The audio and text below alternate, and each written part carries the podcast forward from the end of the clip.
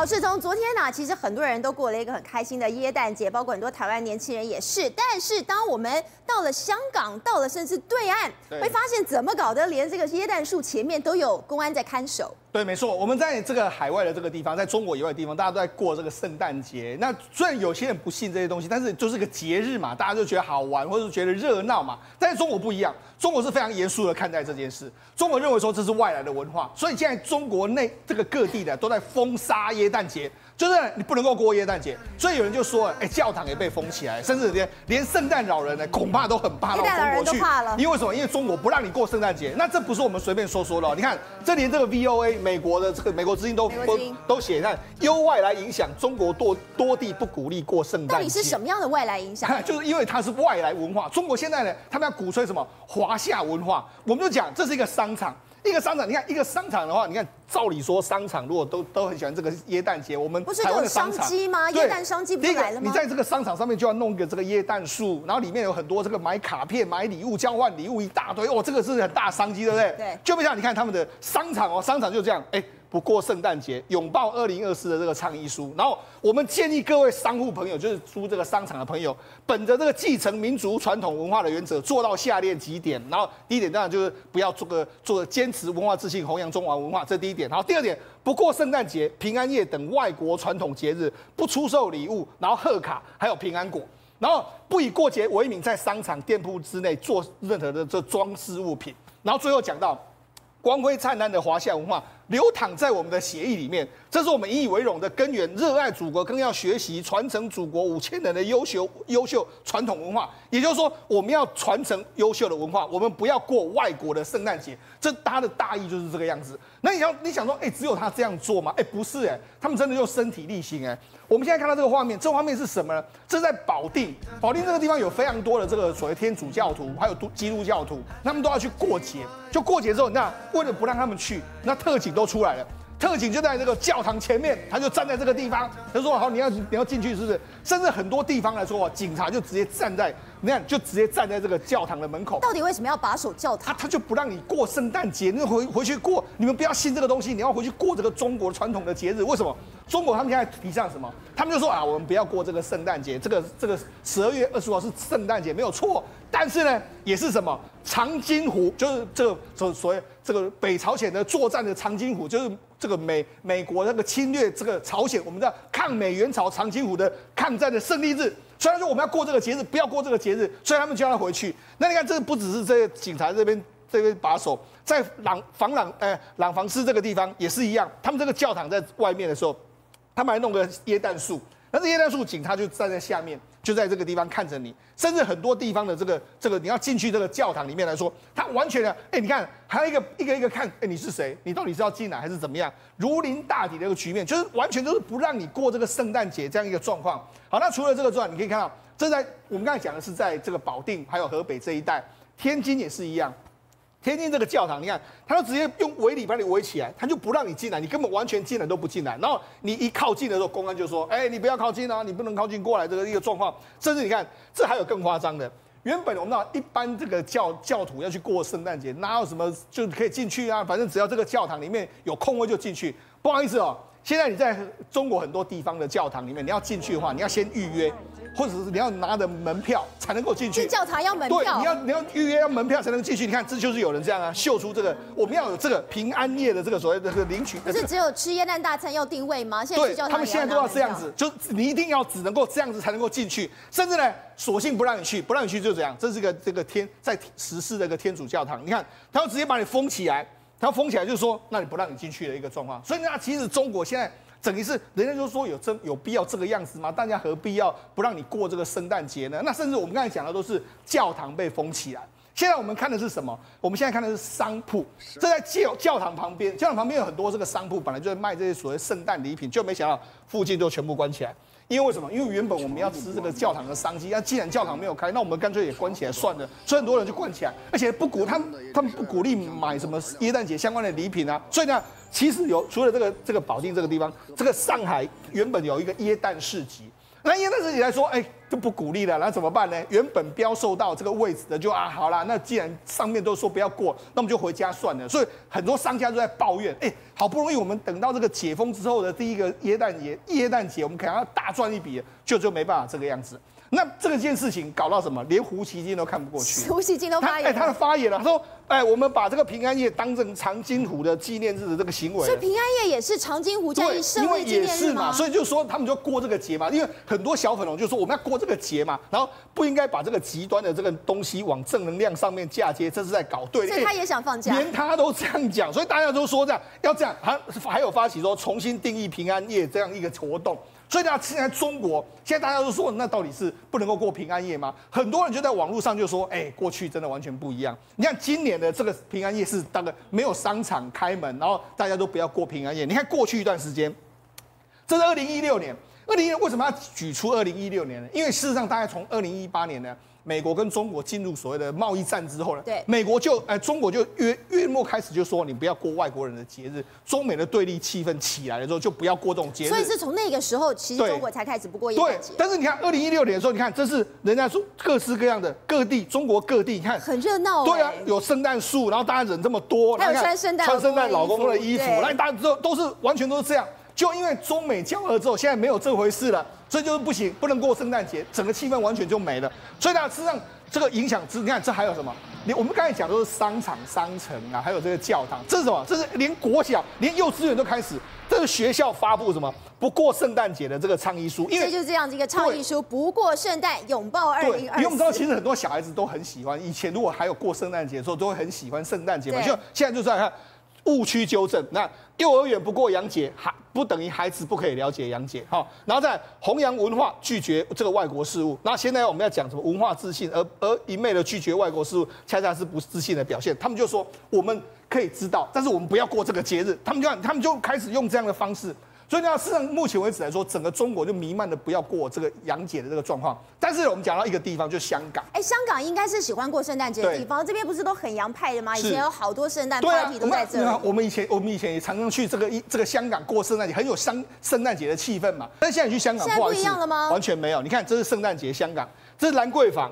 哎，兰桂坊过去了，圣诞夜一定很多人在那喝酒啊，狂欢啊。哎，你说这个照片我看不出来是疫情已经结束了。没有，对，你就觉得好像是疫情结，已经疫情封锁的期间。没有，兰桂坊现在就是这个样子。那不是只有这样，这是尖沙咀。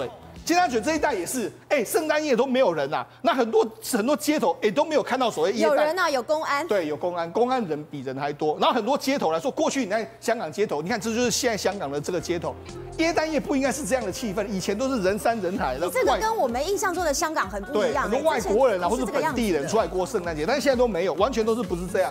那过去一段时间，你在香港也看到很多这个椰蛋装饰，现在也都没有。那为什么呢？因为事实上现在外国人不去香港，因为很多外国人也跑掉不说。现在外现在香港的人呢，他也往外跑。这是香港出境的人数，也就是说，你看从这几天出境人数都一直在往上升。他们出境了大概一百三十一万人，在最近一段时间。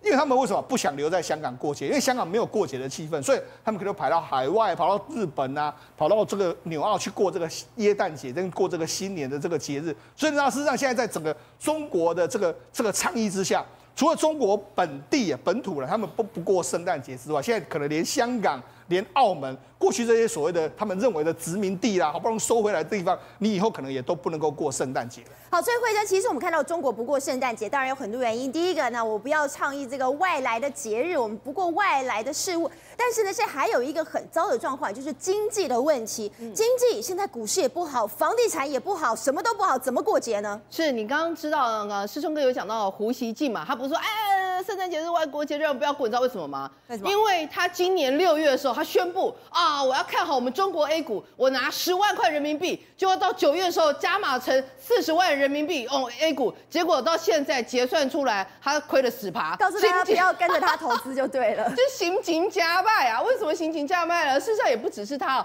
包括了美国华尔街之狼啊，一大堆高盛这些，本来今年年初的时候都看好中国的一个疫情之后的复苏啊，所以中国股市啊今年一定会大好啊，疫情大开啊，马照跑，舞照跳啊，所以一定会很好。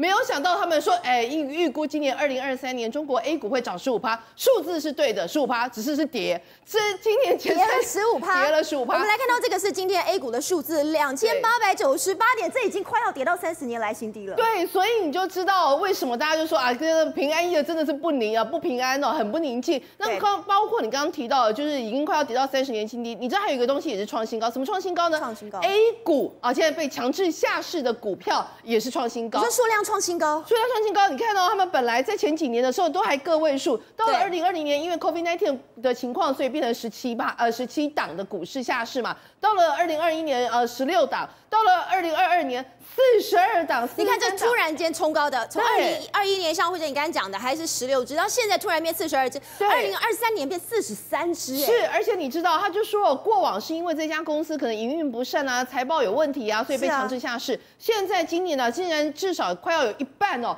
是因为它的面值哦都低于啊一一一就是一块钱人民币，一块钱人民币，天哪，那不到五块哎，那等于是我们的那个我们说鸡蛋水饺股没有拍水，鸡蛋水饺股还比它贵。哎，你说所谓的面值下市，然后他可能是说，哦，今天我的这个股票股价如果不好的话，这不代表说我公司不赚钱啊，只是我说没有人进出我公司的股票嘛。但是你就这样子把人家下市了。但是因为你长期连续二十天，而且是连续二十天，天，对，连续二十天都那个低于一块钱的话，就显现你这个股票乏人问津啊。所以在这种情况，你已经变成是呃僵尸股了，没丁没当，他干脆就把你下市，把你剔除掉，就没有想到，哎，原本是一个觉得说啊，让让整个股市看起来比较健全一点，一下子下去不得了，连续两年都是四二四三档哦，所以就是屡创新高，这情况很严重。那在这一些四三档里面，你知道其中最多的又是什么？最多的就是房地产。那为什么？对，为什么最多房地产？那大家是不是不意外啊？房地产那么糟，那么多烂尾楼，真的都是卖也卖不出去，然后盖也盖不完。所以你现在看到北京哦，这个所谓的连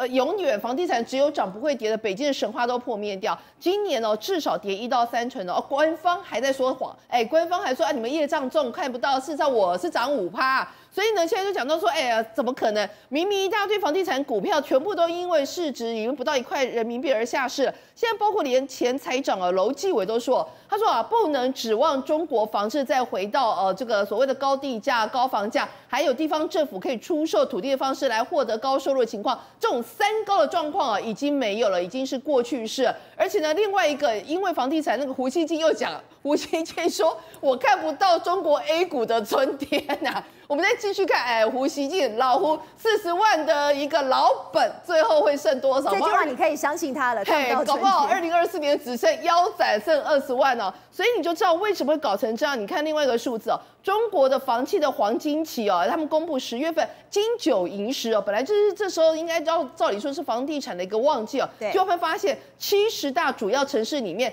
中古屋下跌的，而且下跌幅度啊超超过一成的，现在有六十七个。你说六十七个二手房价，二手房价都在跌，二手房都没有人买。你说新房子没有人买，我们可以了解，但是二手房不是应该比较便宜吗？大家也买不起。买不起，因为你买了之后，你不知道什么时候会卖掉，所以它现在变成是完全房子，完全可以说是一个负资产，而且很可怕一件事情哦。有的人你知道吗？他可能放在手上，这有个案例真的很血腥哦。什么很血腥呢？她是一个上海女生，叫小巩啊。她就说啊，哎呀，我这个年年初的时候，我的房子啊，一套这个五百万，然后呢，就是后来那个房价已经买，已经谈好了，买卖双方就五百万成交。结果啊，我是卖方，结果呢，呃，买方就说啊，那那个小巩，你要帮我们再出那个那。一个就和那个等于房仲就说，那你要多出五万块，为了这五万块的一个中介费哦，小狗就想讲说，哎呀这样子，哎呀那不要，所以他就又开始犹豫了起来，就没有卖。没卖之后，没有想到一年过去了，他现在的房价变成打折，呃打八折，只剩四百万。所以他们心里想说，哈，你没有想到到最后你舍。为了不舍得那个房仲的钱，结呃结果你这个赔了夫人又折兵了。好，所以宇轩，其实我们看到这次中国经济非常惨，我们都知道。但问题是说，连我们这个现在平安夜、圣诞夜都没有办法过，而且就算你过了，也非常的不平静。不，就算圣诞节，就是说中国发一个状况，圣诞节还是过节而已。哎，结婚是什么？一辈子一次嘛，人生大事啊！对，就你看到那个场面太离奇了。反正这个宾客大家在这个现场呢，想说，哎、欸，这个等到新娘来，因为新娘还没接过来嘛，哎、欸，突然开始一阵烟雾弥漫，说哇，那不是干冰吗？哎、欸，主办方好真用心哦，还放干冰，后来想不对，开始有尖叫声了。开始有奇奇怪怪的声音出来了，后来发现是什么状况？天哪，怎么了？天花板直接崩掉。天花板崩下来了吗？新娘还没来就天花板直接崩掉，而且它天花板还不是一般的天花板，还有那种高级吊灯，所以你根本看，这些所有的群众想说，哎。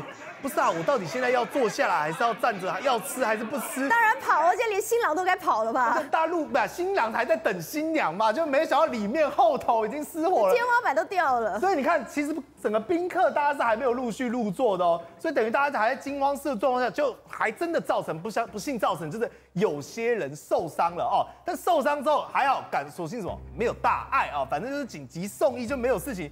但我讲离奇这件事情还好，这是结婚现场，大家换个场地就好了。这个更离奇，这个地点发生在哪里？这个在内蒙哦，而且还不是一般的道路，这个叫做高速公路。就没想到内蒙的高速公路，原本车子开路上没事，开着开着就发生什么事情？发生什么事？直接路面崩塌。哦，这个是路面塌掉了。对，高速公路，所以你想，想看，车子叠在一起吗？你知道为什么叠在一起吗？因为车速太快。天哪！等于是说我今天有一台车，可能路面崩了，对不对？往前就一台、两台、三台、四台，刹车不及，大家一起下去，而且这个状况变成什么？四台车辆都直接叠罗汉。而这个东西真的造成了不幸意外，所以他们就反思一件事情，哎，这太夸张了吧？一般你讲路面崩塌，如果说一般的道路，大家还可以讲，哎，你可能是下水道有漏水，或者是管线漏水，但这不是啊，高速公路这是最重要的一个基础工程，怎么连这个东西都通通减料？所以相关的主管机关当然是要去介入去查这件事情嘛，否则你看，哎，它等于是整个车子一台接着一台全部叠在一起，跟叠罗汉一样，哎。